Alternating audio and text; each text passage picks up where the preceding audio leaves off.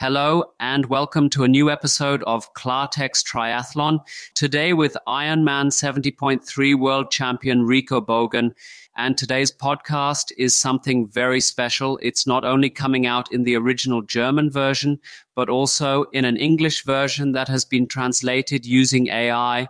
And I'm really excited to see how it will be received by the Germans and international listeners. And now it's off to the commercials.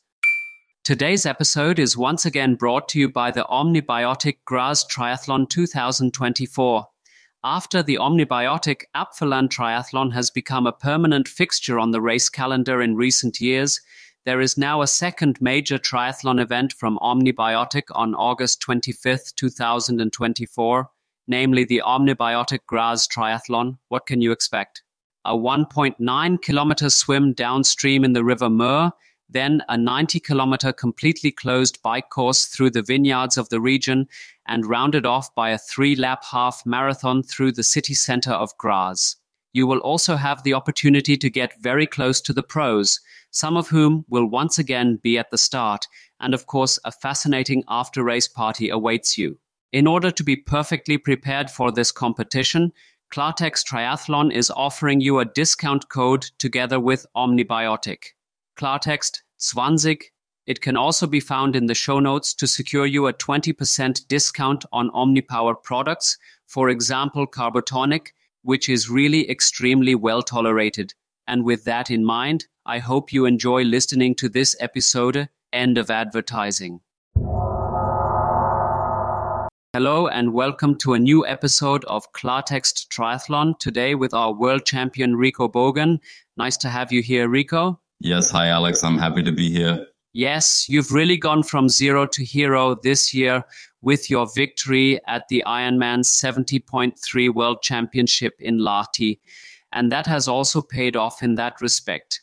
You were voted Newcomer of the Year at the Sailfish Night of the Year last week, and you also came second in the Triathlete of the Year competition. Congratulations again. Yes, thank you. I'm pleased too to have done quite well there. That is also the reflection that you were well received by the fans. I would also like to thank everyone that they voted so diligently for me, and I'm happy about every single vote. And yes, then to come second behind Jan Frodeno, second place for Triathlete of the Year, is also a great honor.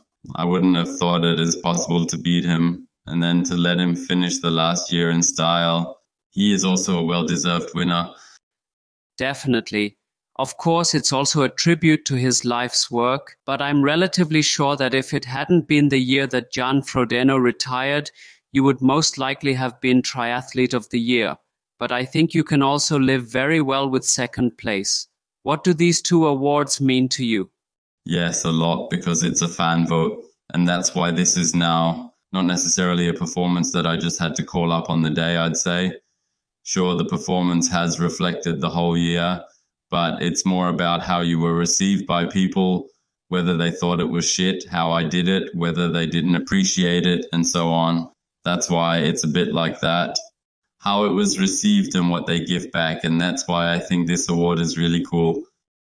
I can totally understand that. And I think it's 100% deserved. And I still remember your race in Lahti how you took your heart in your hands and then passed Mathis Margirier and Fred Funk relatively early on in the race and then saved the whole thing at the finish.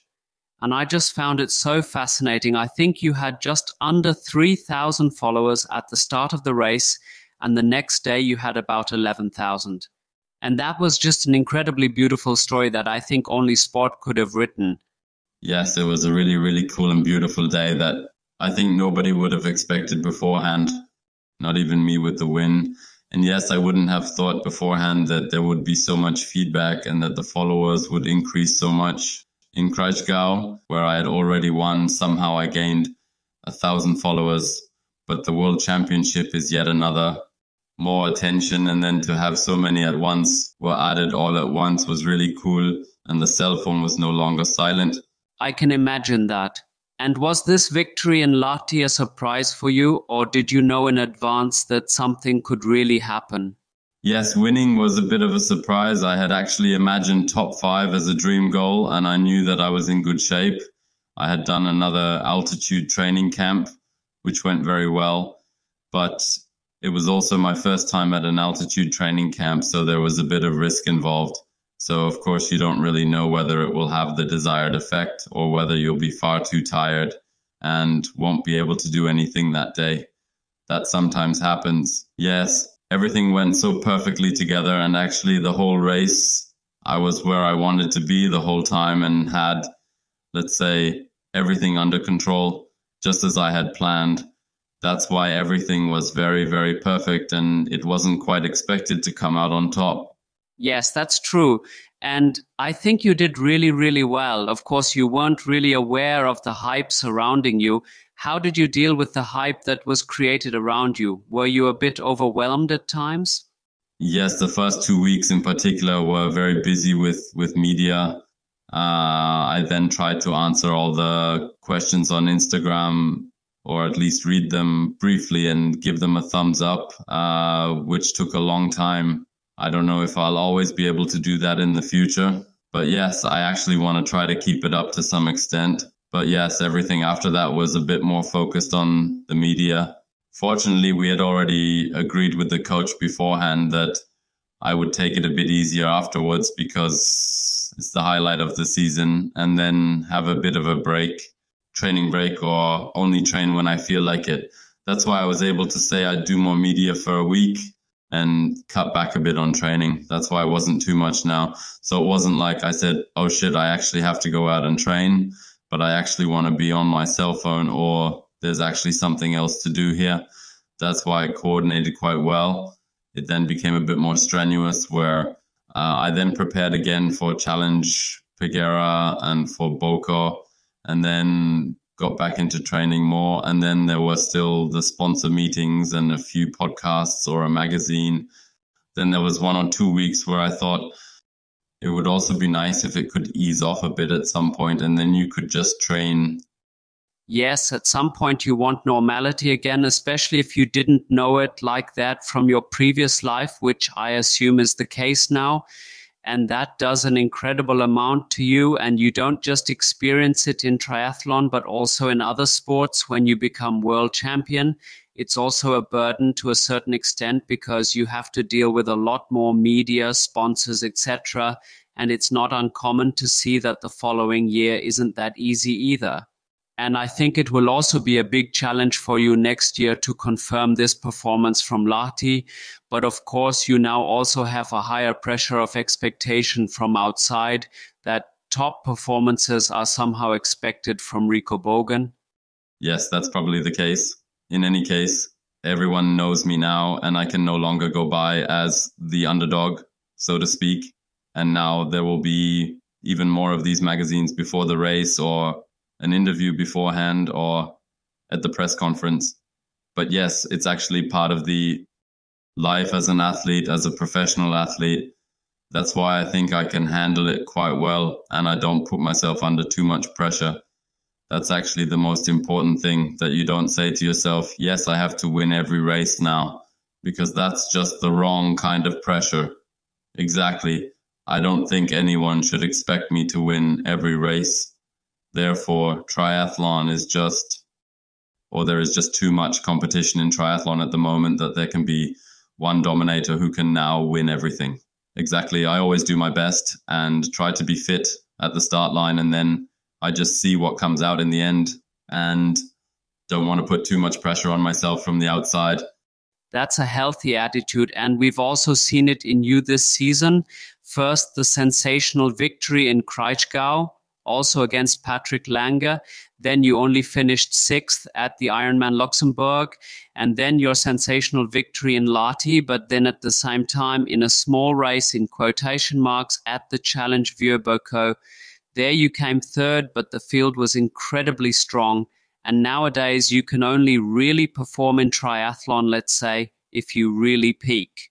And I think you can only take part in a few races and then win them on the side. Yes, full. I think I'm just sitting far too high up for that. The France Boucau race was really well staffed. I think that was the highest strength of field score in a silver race like that. Exactly in the high density. The top 10, I would almost say, was actually already a world championship level um, because there were also really very, very many who, who were in the mix. And then it was just not quite broadly positioned that there are 20 people who were able to win. But actually, I would have said that 10 of them, that they could all be at the front. Exactly. And there you could see a bit that firstly, the long season had taken its toll on me a bit. And then also the media hype or not so much training after the world championships. So I noticed that I was running out of energy and that things weren't going as smoothly as they had during the world championships. The world championship race went actually really relatively easy, I'd say. It was only the last three kilometers that really hurt. And yes, I ran Vieux-Boucau more slowly, but it still hurt a bit. Yes, but that's usually the case. If you're having a good day, a faster pace hurts less. And if you have a bad day, a slow pace feels like the biggest pain you could possibly have. And you had special circumstances at the challenge Vieux-Boucau, you could say. Yes, there was that cool travel problem again, where you somehow never remain immune. Yes, I flew from Leipzig via Frankfurt to Vieux-Boucau and then had actually planned a long layover between Leipzig and Frankfurt. I sat around at the airport for five hours to make sure my bike came with me. And yes, half an hour before my departure, they say the flight has been cancelled. I thought, how can this happen now? That uh, they simply cancelled the flight half an hour beforehand and yes, there was probably a bomb threat in Bordeaux, and that's why the whole airport in Bordeaux had to be evacuated. And yes, that's why nothing could land. Then my journey continued via Paris. And from Paris, I only arrived in Bordeaux six hours later than planned. Yes, my luggage didn't make it. And I was actually hoping that I would arrive on Wednesday and the race was on Saturday. And I thought to myself, well, two days. Still had to come. And yes, but my bike didn't make it. I ended up with a spare bike. So not a spare bike of mine, but just a borrowed bike. Also from KU. It was a bike fitter from France who came by and was able to lend me the bike. But with a KU bike, you can at least adjust everything quite well. But the frame is predetermined as to how tall it is. So the man is 1 meter 84 and I'm 1 meter 91. I also noticed that the size didn't quite fit so I was a bit too tight. I then had hip flexor pain and back pain relatively early on. Exactly. So those weren't the best circumstances. But yes, even then I thought to myself, once I'm there, I want to try to start now and not say before the race, no, I'll stay in the hotel room and go home again without racing because I would have been completely dissatisfied. That's why um, I just tried to organize everything somehow. There was a team from KU. There were quite a lot of people involved uh, with the manager who then tried a lot. And also the organizers were friendly and provided additional running shoes etc so the encouragement afterwards was really good. So given the circumstances i would also say that this third place was worth a hell of a lot. And did you really notice at the challenge Vieux-Boucau that people treat you a bit differently now? It was actually okay. I find of course i thought a bit beforehand that I was looked at or a picture was taken with me. So we have perceived I am better known and that I once became world champion. That was the case, but they say that if they take a picture with you or something, then they don't say, yes, okay, but now you have to win again this time. Otherwise, I won't take a picture with you next time or something like that. So they say, well, they don't put any pressure on me. And that's why I thought it was okay. And the athletes I was actually quite well taken into account by them beforehand. So there wasn't a lot of pressure. And because there wasn't a lot of media hype about this race, not all the magazines were there and stuff like that. So I didn't feel that much pressure. No. The media hype came after the race, but you had little to do with that. Let's put it that way. Yes, that was more Mika's doing. Yes. That's true, though. And we've already heard a lot from you that things have changed a bit. What has changed in your life since your victory in Lahti? A few key words, sponsors, simply the whole area of professionalism, because you can certainly position yourself much more professionally now than was the case before your victory in Lahti. Yes, it has definitely become easier to get involved in discussions with sponsors and to negotiate precisely because, yes, after the World Championships, a few people approached me, which is how the contact first came about. And then there are a lot of discussions, the first meeting, and then just to see if it could fit. And then, yes, a draft of what we expect, so to speak. That's why it all still takes a long time. Then you have to wait for answers from the sponsor. And that's why it's become easier to talk to sponsors and get contacts. In general, you have to say that now is not the best time to talk to sponsors because somehow the economy in the sport is a bit paralyzed right now due to the two wars. Then somehow, yes, so many bikes were bought due to Corona. Now they are all in storage. So many bike dealers, yes, are canceling their athletes right now. That's why it's actually a difficult time right now. Many people say that now is not the best time. And of course, I don't know any different because I'm just coming in now, so to speak. There wasn't much there before, just, just say. But so just the local supporters, uh, Christian Kubus, uh, a friend here from Leipzig, uh, who have already given money every month, but not that I've become rich from it. So that's just now. I'm still not rich now, but it's just a bit easier with contract talks. Exactly. And now we're actually in the process of signing a contract or finalizing a contract. So, yes, by the end of the year, we actually want to have completed most of the deals even then. Yeah, cool. And I'm happy for you that you can now position yourself better and earn more money with the sport of triathlon. We all know it's not exactly easy as a professional. Did you already have the manager you mentioned before, Lahti? Yes, so not signing directly as a manager now. That was, um, yes, we did that in Lahti, but I've known them for two years. It's just uh, through the the bike brand KU because he's also the boss there, so to speak. Yes, they already accepted me two years ago at the beginning of 2022 into a next gen program where they want to support young athletes. Exactly. And uh, I was already accepted back then and uh, they invested a lot in me and uh, believed in me back then. So you're the next talent, and so and your values are good and exactly built a lot on me at first. So I always had a good relationship with them, and then now through Lahti, I've taken him on as a permanent manager. Exactly, and then next year there will be a KU racing team, which is for professionals, so to speak which will be built up around me as a team. And that's why it's a very good process. Yes, with him, I knew what to expect. He had a team before, Team PP. That was also a team before from 2006 to 2014 or something like that. Actually, the best triathlon team. He had also been a manager before. So he's also been in the industry before. So I had a good trust and a good relationship with him. And that's why it was a good fit. I think it's really, really cool that you now have a reliable partner with whom you can build something together. And I think that's how great careers start. And we've now had a turning point this year with the retirement of Sebi Kienle and John Frodeno. And you are, you embody the young generation.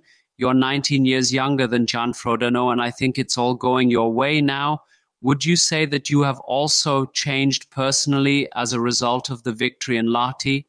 I hope not so much, yes. So I'm still trying to stay down to earth, not to stand out, and yes, to be so friendly. So I don't really want to change much now. It was just a victory, but if I've got to the point where I can say, then I can carry on like this and I don't have to think that I'm better now or anything like that. And that's exactly why nothing has really changed. You can say that my self confidence has grown a bit because you can say, yes, you've won a title before but it wasn't before that I was the worst doubter and thought I couldn't do anything. That's why it was there before, of course, but now it's there again. You have it in the whole world, so to speak. You were once at the top. So it's a bit like that, that you can be a bit more proud of yourself. Yes. Self confidence is good, arrogance is not, but that's not how I see you at all. Have you seen other athletes become a bit more arrogant after achieving great success? Yes, just not often. So in triathlon, I think it always works. It's actually quite a nice, friendly sport where everyone gets on quite well with everyone else. In soccer, it's just that they generally see themselves as a bit better and hover a bit above everyone. And I don't want that. But now Gustav Iden. He was also very, very successful last year and he was really nice. And we met on the promenade in Nice and he was really nice and greeted me as the world champion. And he thought it was so cool how I rocked it there, the race and all that. So he's just so likable too, even though he's already had so much success. So in triathlon, I think the community is more one that doesn't really stand out. Yes, I would agree with that. And did you enjoy commentating together with Gustav Iden in Nice? Yes, that was another cool honor to be there in the live stream. Lots of viewers. Yes, that was also something you like to take with you. Yes. In 16 to 20 years, I would say you will simply take over from Sebi Kienle. Yes, he is now also a presenter. Yes, he was in the tent next to us. Yes, and he does the job really, really well. I'm always really impressed. I would consider him one of the greatest talents in the sports commentator and expert scene. And then there was also a documentary about you. I've now seen it on YouTube. Yes, exactly. We are. So in Nice, we had a camera team with us. Then in France, we had another camera team with us.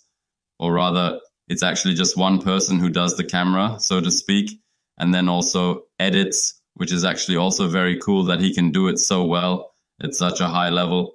And then there's a photographer also as an extra team. So everything comes from KU, so to speak.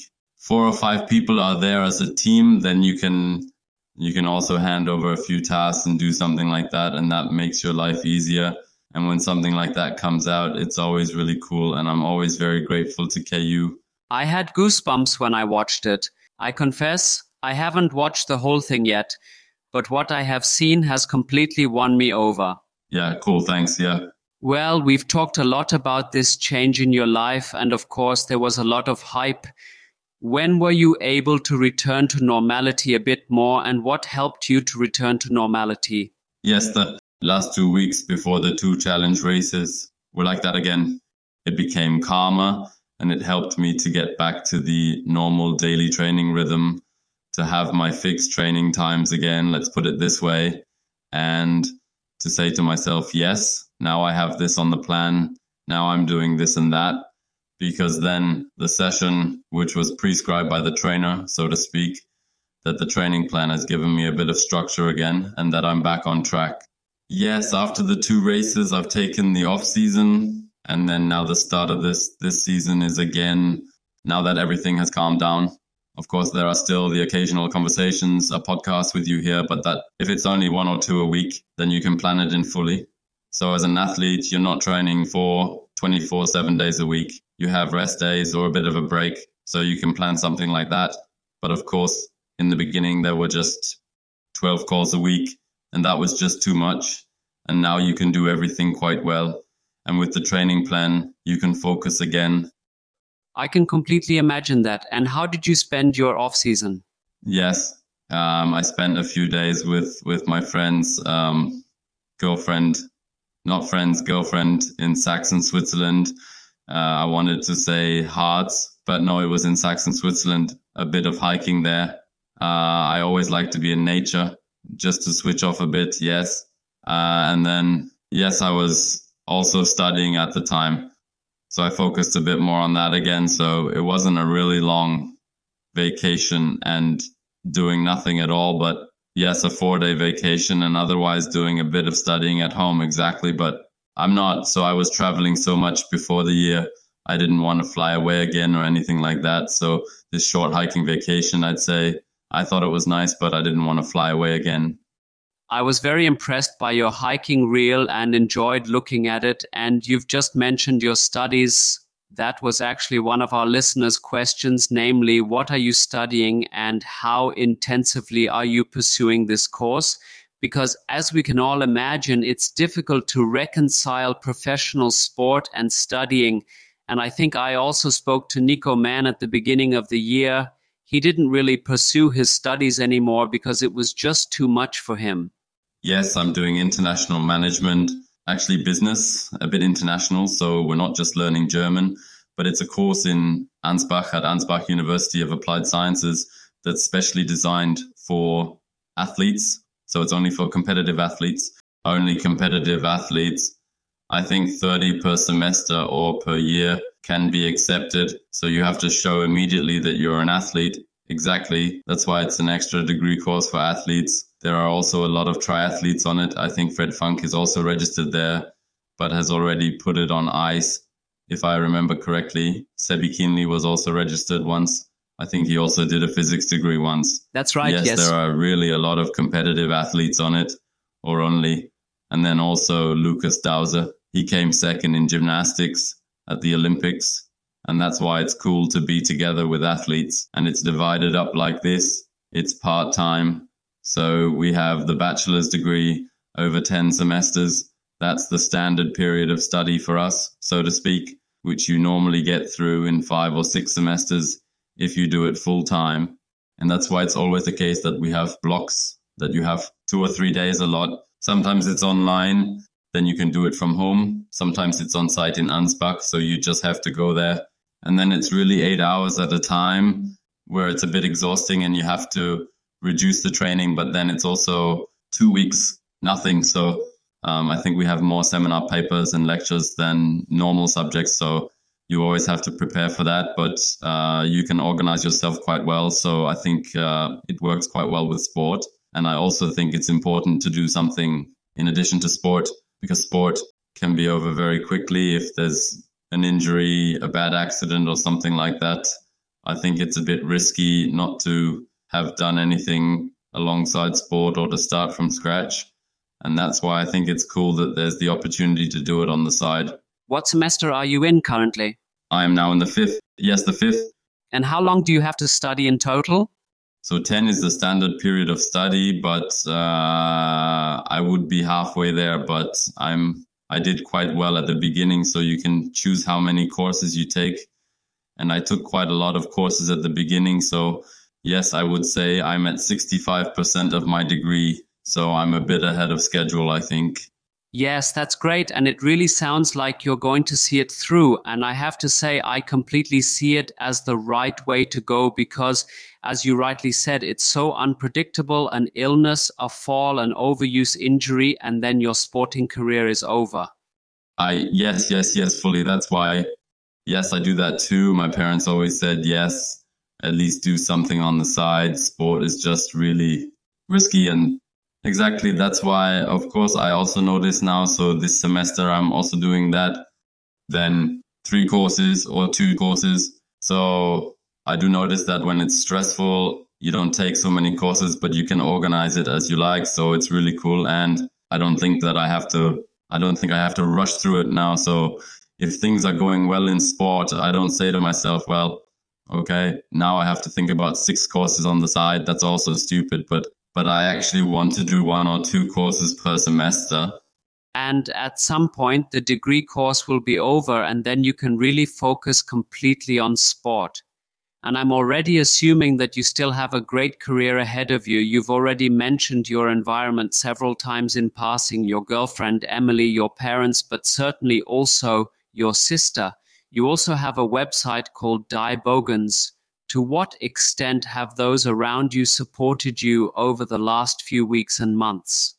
Yes, my environment is very, very important to me. A family person, I would say. And that's why we all live in Leipzig, in my, my hometown. And that's why my parents are always close by. They also do sports, well, as a hobby now, but um, I think it's quite cool. Well, running is usually hard, but sometimes a long run somehow together or something when it gets quieter.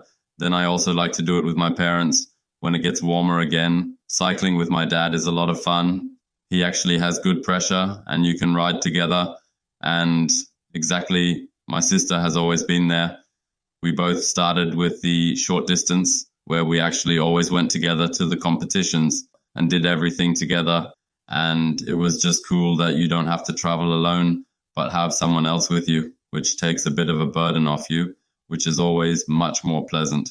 And right now, she's just had her child three months. So, two days after the World Cup, the child came, right? Where she's now in the process of rebuilding again. But she also wants to stay in the sport, also because, of course, my success there has inspired her and she thinks that's good. That's why she'll continue to stay in the sport. That's why we'll continue to stay connected. Exactly. And the parents were important to make the sport possible in the first place because without the parents, it's not financially possible in the first few years. So there really have to be parents who support it. Yes, I can only agree with that. And I have the impression that you are a bit like the German family business because we have a well known family in France, the Laidlows, where it's really father, mother, Sam Laidlow, then the little brother in the case, plus the girlfriend. It's such a unit, and I think that's also the basis of Sam Laidlow's success. Do you see any parallels between you?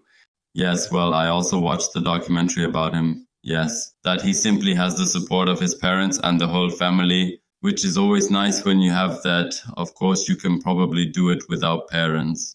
Many people also say that that you're the first in the sport. The parents don't actually have anything to do with sport, but I think there still has to be support from the parents so that they don't say all the time, yes, why are you doing the sport? You'd better stop and we won't pay you anything and so on. So if something like that is there, I don't think you can get to the top. And that's why, yes, the parallel to Sam is just that, that we do all the sport. His parents probably don't do it as much, but there's definitely support but what's not the same is that I'm not trained by my parents or by my, yes, well, he's trained by his father. That's not the parallel with me. So it's a bit more blatant with him, I would say. Yes, I would say that too. Of course, unlike him, you now have an older sister. To what extent did Bianca also motivate you to do competitive sports or even triathlon? Yes, when I was younger, especially because she's two years older, I was always the one who wanted to imitate her and just um, she could already ride a bike. So I wanted to be able to ride a bike too, which is why I did everything. I'd say I learned everything a bit earlier because I just saw it in her. And girls are usually a bit more developed at a young age. The boys usually come later, which is why she was actually, I think, up to 12, 13. She was almost better than me. And then I got better at some point.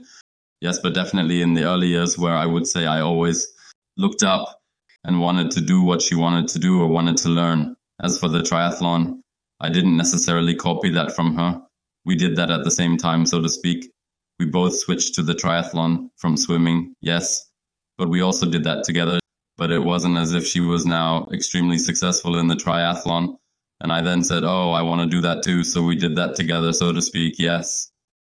I understand, and it's just like so often that the older one somehow has a big influence on the younger one and the younger one then somehow usually becomes even more successful due to the age advantage, I would call it now. It was the same with me and my brother. He's also two years younger than me, and he was often allowed to start doing things earlier. That wasn't the case with you in terms of triathlon, but I always had the feeling that he had a certain head start because he had already learned from me. Yes, there could be something to it, yes. And now I would also be very interested to know what your childhood and youth were like in general. When did you start training for competitive sports in your eyes? Well, I started swimming relatively early. I think I got my seahorse at the age of three or so. So I started really early. And, and in addition to elementary school, we also swam in swimming clubs. SV Leutsch here in the next town has already begun, so to speak. I don't know exactly how often we swam, but we also did a bit of athletics on the side because my mom was still an athletics coach back then. We were in her group, so to speak, and did a bit of athletics there. And then, yes, after elementary school, the question was now we both went to sports high school. Yes, what you do now, whether you do swimming or just athletics, triathlon wasn't really up for debate. But then we both decided to do swimming. And right then it was just so from the fifth grade, you're 12 years old, I think, or 10, I think 10, right? Yes, 10 first. So from then on, I'd say it was really competitive sport because as a swimmer, you're really pushed at a young age. Yes, because it's often swimming twice a day and then athletics again. Yes, that's when you're really pushed. I learned early on, which also means a bit of discipline because it was often seven o'clock at the edge of the pool and then school in between. And then another swimming session afterwards when you don't get home until 19 o'clock and then maybe have to do homework and study again. Yes, that's a very exhausting time. And so from the fifth grade, I would say it was then really competitive sport. And in the 10th grade, I switched to triathlon. And for me, swimming is the hardest or somehow one of the dullest sports you can do. At some point, I just got fed up with it and was just happy to have ended up doing triathlon because it's so much more varied. And as a coach, I also experienced what it means to do competitive sport at an early age, at 12 or 13, to train seven to nine times in the water and then another five to six times on land did you have any lulls in between when you thought to yourself, why am I doing this at all? Yes, in my youth, it was also difficult times when there was just so much training and then extra school. And in my youth, I was never so high up and extremely successful. I was usually a bit physically underdeveloped that I was only, yes, at 20, 21, I was fully grown. So now I'm quite tall. But in my youth, I was one of the smallest.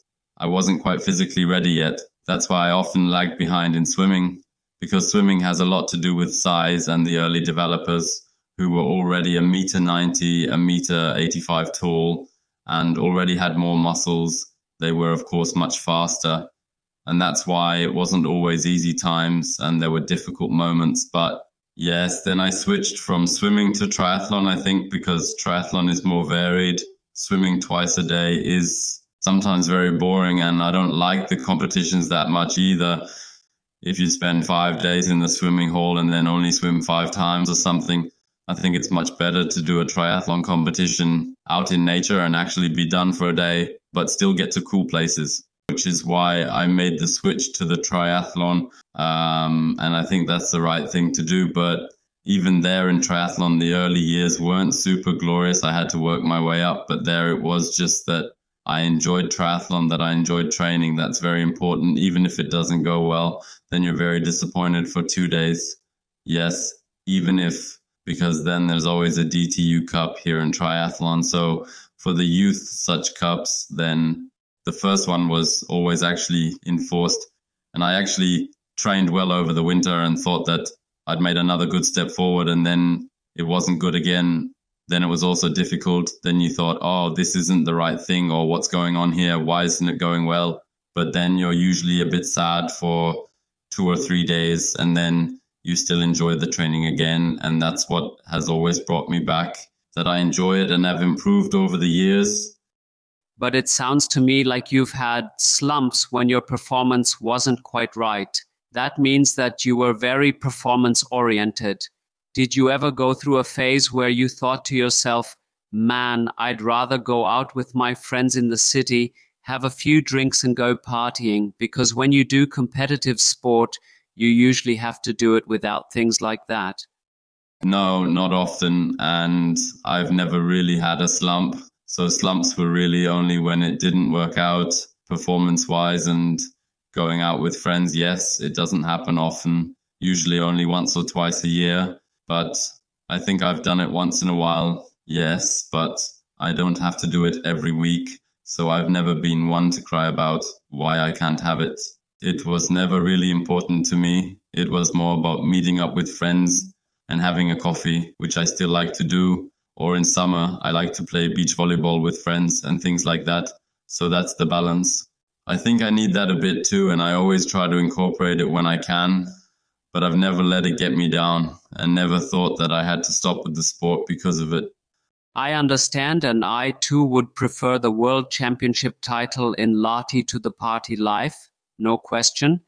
And as you said, there are other ways to meet friends and build friendships. When did you decide that you wanted to do the triathlon professionally? Because we were even on the start line together as age groupers at Challenge Samorin in 2022. I mean, we didn't see much of each other because I think I was 35 minutes behind you, but I can still say that I was once in the same race as the later 70.3 world champion. Yes, that was the beginning of the middle distance, as I was actually more of a short distance athlete. I just wanted to try out the middle distance for the first year to see if it suited me. That's why I thought, yes, you don't have to get a professional license right away to maybe just get hit in the face. So I first wanted to see how it works in the age group. And yes, since I was actually always in front and usually with a gap, and uh, I'd have been relatively far ahead in the pro field as well, which is why I decided that yes, I'm good at the middle distance. So I might give it a go in the pro category as well. And that's why I decided to do it as a pro this year because it just made a lot more sense.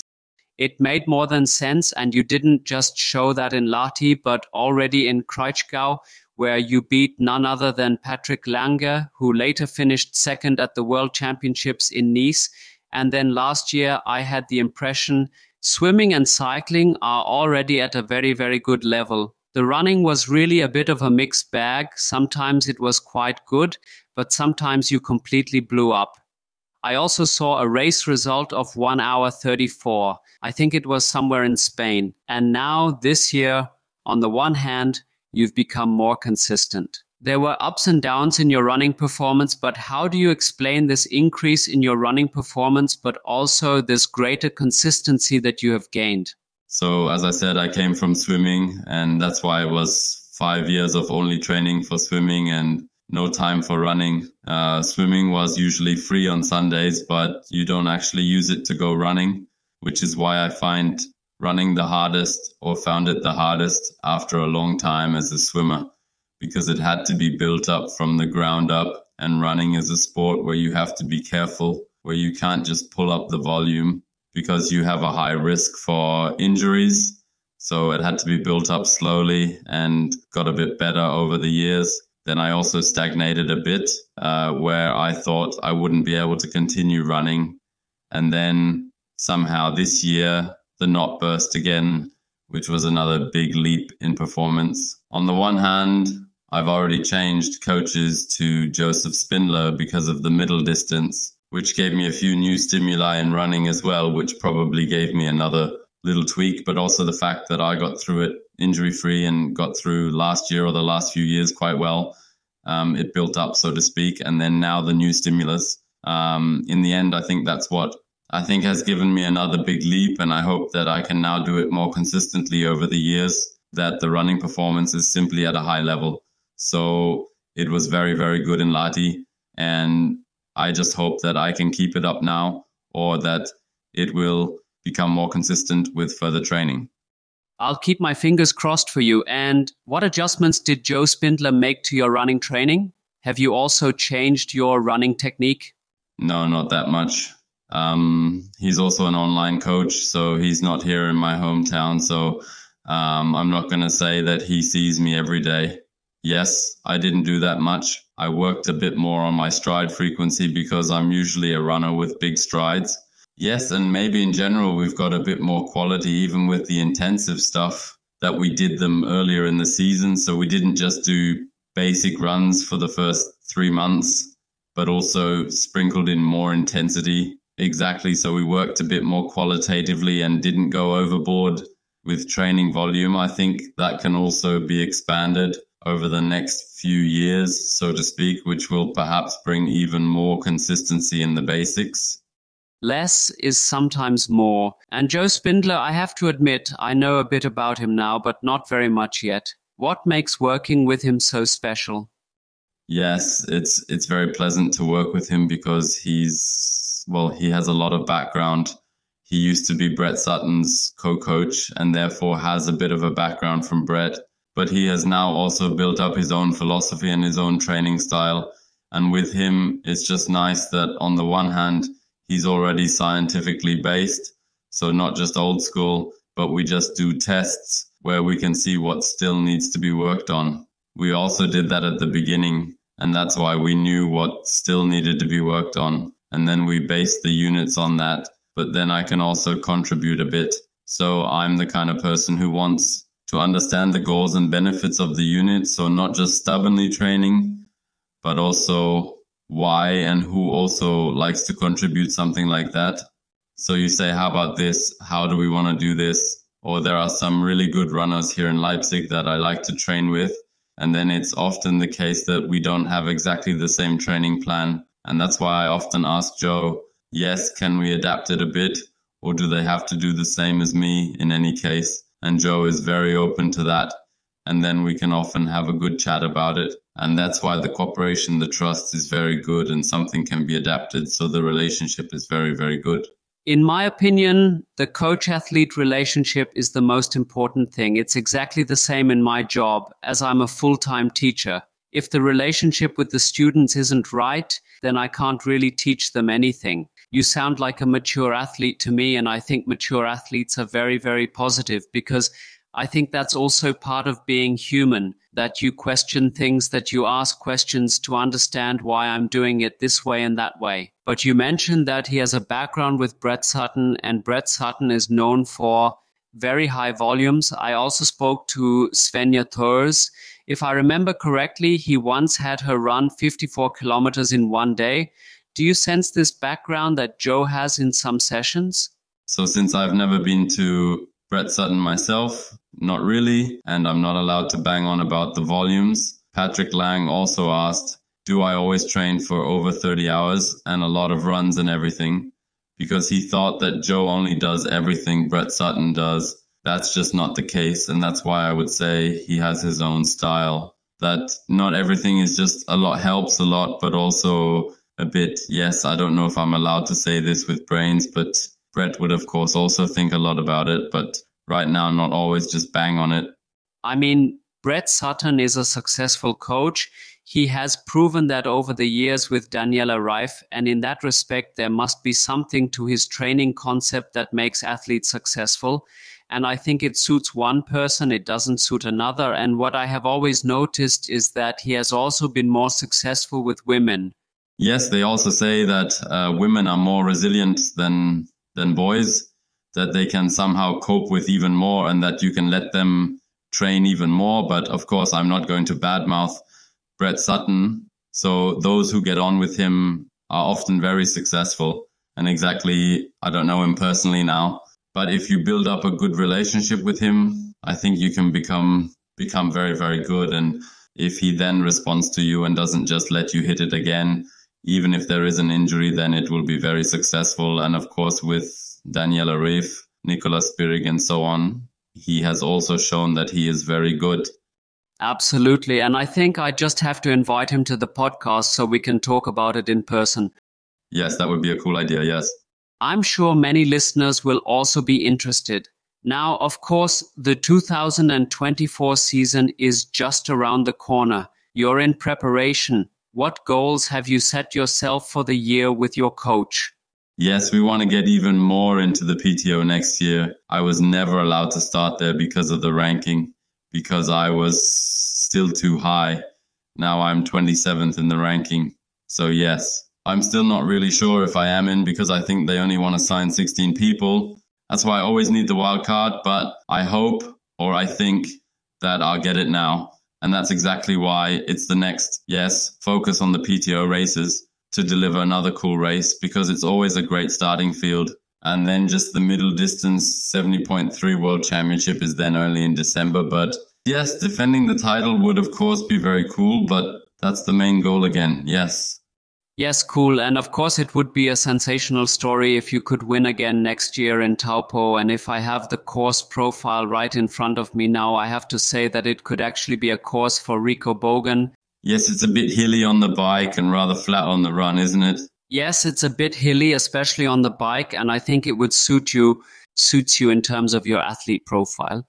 Yes, yes, yes. I think so too. Um, I'm also curious. I've never been to New Zealand. Uh, next travel location. Uh, yes, that's why I'm looking forward to it right away. I haven't given it much thought yet uh, because it's still a year away what it will look like exactly there. But I'm looking forward to it when we're fit again at the starting line. Absolutely. Of course, it will also be challenging because I would recommend that you arrive in New Zealand in good time because the winter of November, December, it's sometimes like this, sometimes like that in Germany. But if it's like this year, then it will be rather cold, frosty, and snowy, which of course isn't particularly good for specific preparation. Yes, yes. KÚ has already booked two houses again two and a half weeks earlier, so I'll be there sooner. Yes. Yes. And you'll certainly be doing another training camp beforehand, I suppose.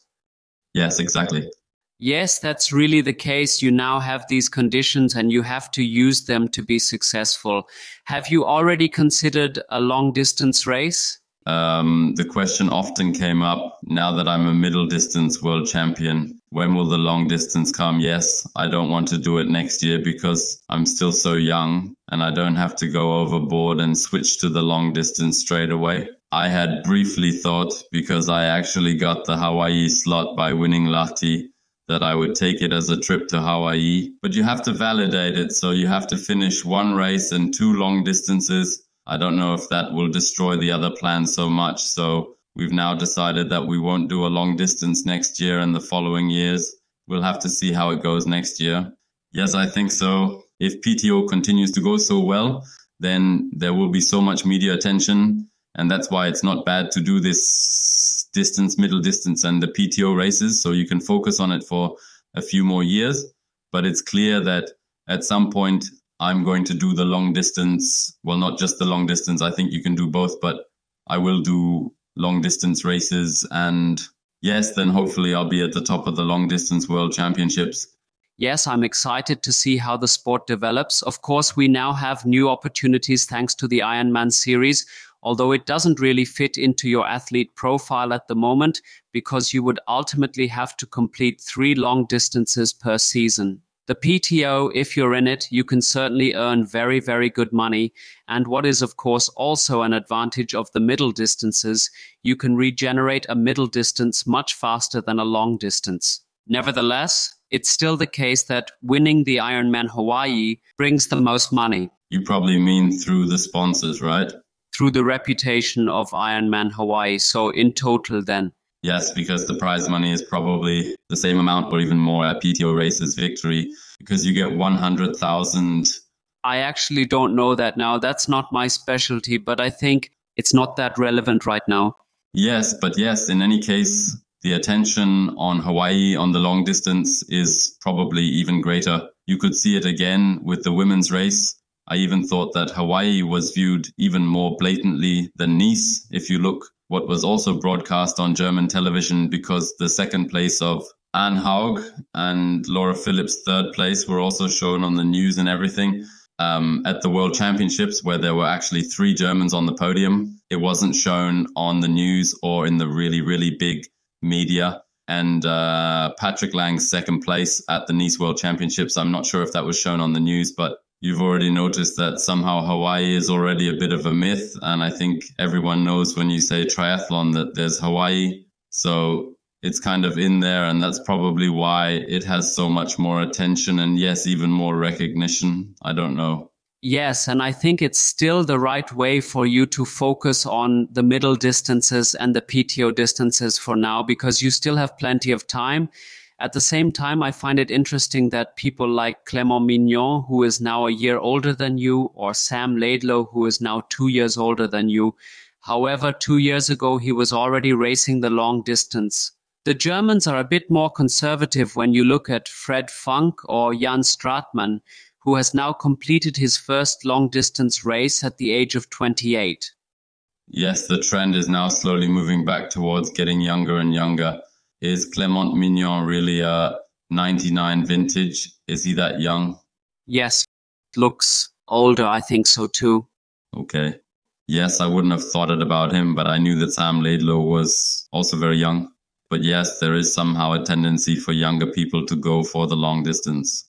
I don't know why the Germans are a bit more cautious now, but yes, I also think with Mika and me, if we're going to do more long distance races and things like that soon, then we're still relatively young. Mika has also hinted that he might do one next year.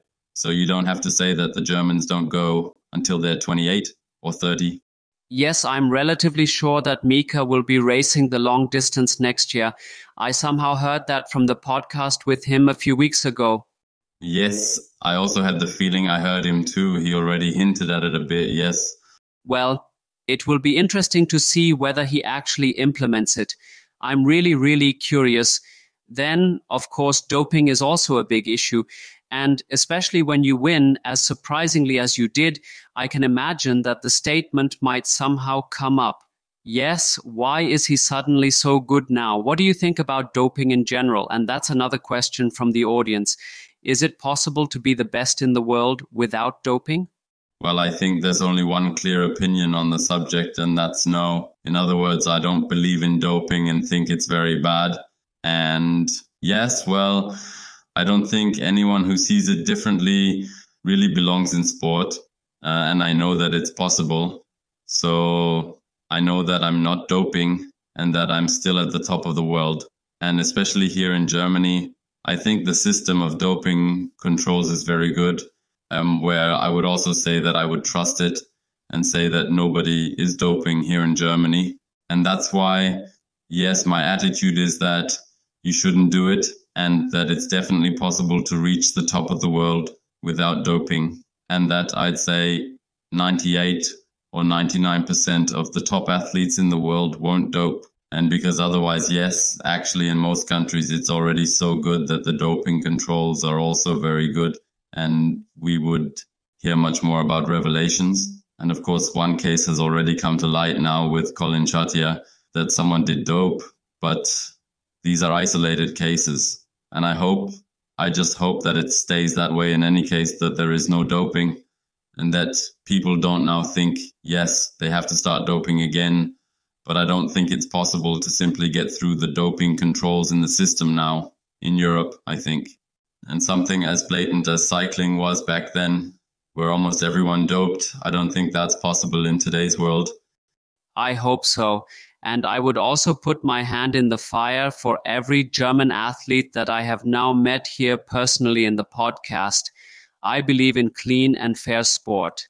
And it always really annoys me when such general suspicions are made. I think Kristian Blummenfelt is the perfect example of this. A lot of people don't really trust him anymore because he makes the switch from short distance to long distance, from long distance back to short distance, and so on and so forth. And then he also wins a PTO race. And for me, an athlete is simply negative until proven otherwise. And I think that's the right attitude to this whole topic. Yes, exactly. So I, um, I don't want to accuse anyone and say, yes, you do it, you don't do it. I'm not the kind of person who accuses people of that. And of course, comments like that are stupid. You don't want them. And because there's a lot of training behind it and a lot of ambition and hard work, that's why I can't say to Blummenfelt, no, just because you're good at all distances, it cannot be true. So I just don't want to say that. And yes, if he were to test positive, I would be very shocked. But yes, exactly. I see it the same way. If they don't test positive, then I assume everyone is fair. And yes, walking around in the world like that now, always thinking, yes, okay, you could dope. I think that also destroys you. Absolutely. And then you can actually stop with the sport straight away. You simply have to have a certain basic trust in the athletes, both as a spectator and as an athlete. How often are you controlled? More often now because of the World Championships. It's happened four times since then. And before that, it was only at competitions, sometimes sporadically, if you were good there.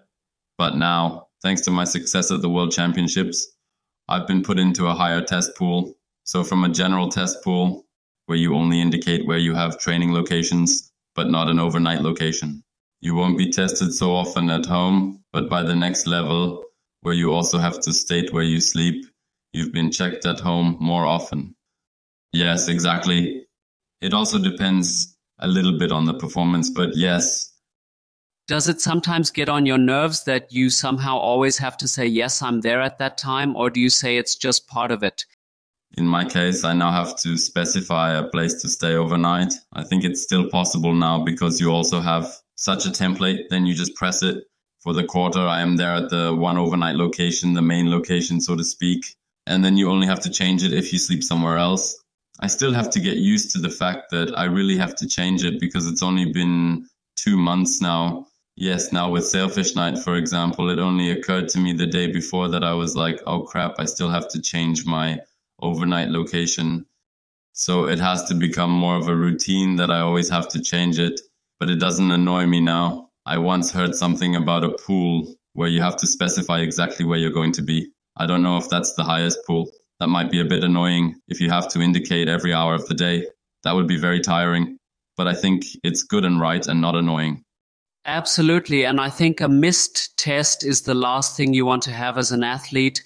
And I think that over time you will become more and more familiar with it and never forget it again.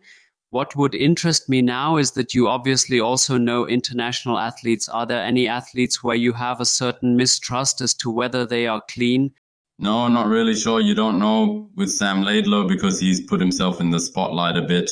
But actually, I don't want to accuse him of anything because I was standing there, I think, at the finish line and he was so emotionally with his family. I always find that when there's so much emotion involved, uh, it's somehow so hard won. That's why I would also say yes. I wouldn't want to accuse him of anything, but I'm not really involved in it right now, so I can't really say much about it. I also think that the topic may have been blown out of proportion, and perhaps it was simply inexperience on the part of Sam Laidlow. It certainly wasn't the greatest, not the wisest reaction. I would have just kept my feet still, and yes, let's just wait and see. I now have the feeling that nothing will come of it. And it would really be a disaster if something were to happen, because that would put the triathlon in a very, very bad light. Yes, I also hope that nothing comes of it. Uh, on the one hand, for him, and for the triathlon, yes. All right. And now we come to individual questions from the audience. And there was one in particular that I was looking forward to. The question actually came up Sex before the competition, useful or not? Your honest opinion on this? That's a very private question. All I can say now is my girlfriend was there in Kraichgau and at the World Championships, and I won both times. She's a very good odds maker. I would say it's always nice to have your family or loved ones with you. On the one hand, she always takes on a lot of tasks with support and taking things off and everything. That's why it's always nice to have your loved one with you. But whether or not to have sex beforehand is something everyone can decide for themselves exactly. I also think it's probably also crucial how much beforehand. So is it 12 hours, 24 hours, or five minutes before the start? Yes, now in the transition zone or something in between, I probably wouldn't recommend it anymore. But I think you answered this difficult question pretty cool, and you're also a cool guy in general. Christmas is just around the corner. How are you spending Christmas now? Yes, I'm looking forward to it will be quieter and more family time. Christmas Eve I'll probably be with my girlfriend, with my girlfriend and her family, and on the Christmas holidays then go to my family. There's always a lot of food when you're eating with grandma and the other grandma. It's just family time and eating out everywhere. Between the years, I'm going cross country skiing again with my family. So hopefully there will be snow here on the Fichtelberg in Saxony. Uh, we're not going to Austria or anything like that, but we're going to do a bit of cross country skiing there with my family. So a bit of alternative training and a quiet time with my family around Christmas and a bit of relaxation. Sounds very relaxed. And what else I wanted to ask? You'll be spending Christmas with your girlfriend's parents. Is this the first time you're celebrating away from your own family? because actually I'm a few years older than you now. And I think with my previous two girlfriends, I was usually with my family on Christmas Eve. And this premiere is still to come. Last year, I already visited her family. So this would be the second time. But because I really like her family and they also have a little sibling, Santa Claus is coming and all that. That's why it's still really nice as I'm also going to see my family over the following few days, it's not like I'm going to be suddenly, I'm not even at home. Yes, and then it's perfect. Then you'll spend a few days with your girlfriend's parents and then a few days with your family, probably together with your girlfriend. And that's how it should be at Christmas. And with that in mind, I would like to thank you for your time and the relaxed and cool podcast. Do you have anything else for our listeners, or do you have any final questions for me? Not really that far. Thank you very much for letting me be here. To the audience, always have fun, be kind to each other, and just just enjoy the fact that you can you can do sport and don't take it all too seriously. I think that's the perfect conclusion. Just relax and pursue your great passion for triathlon, and then you'll be able to achieve success. And if you enjoyed today's interview with Rico, please leave us a positive review on Spotify, Apple Podcasts, and the like. We are also happy to receive coffee donations via PayPal to the email address aswamiweb.de. And if you have any suggestions or ideas for improvement, just let us know. Enrico, have a great Christmas and stay healthy and have a great successful season with the second World Championship title in Taupo. Cool. Thank you and have a great Christmas season, everyone.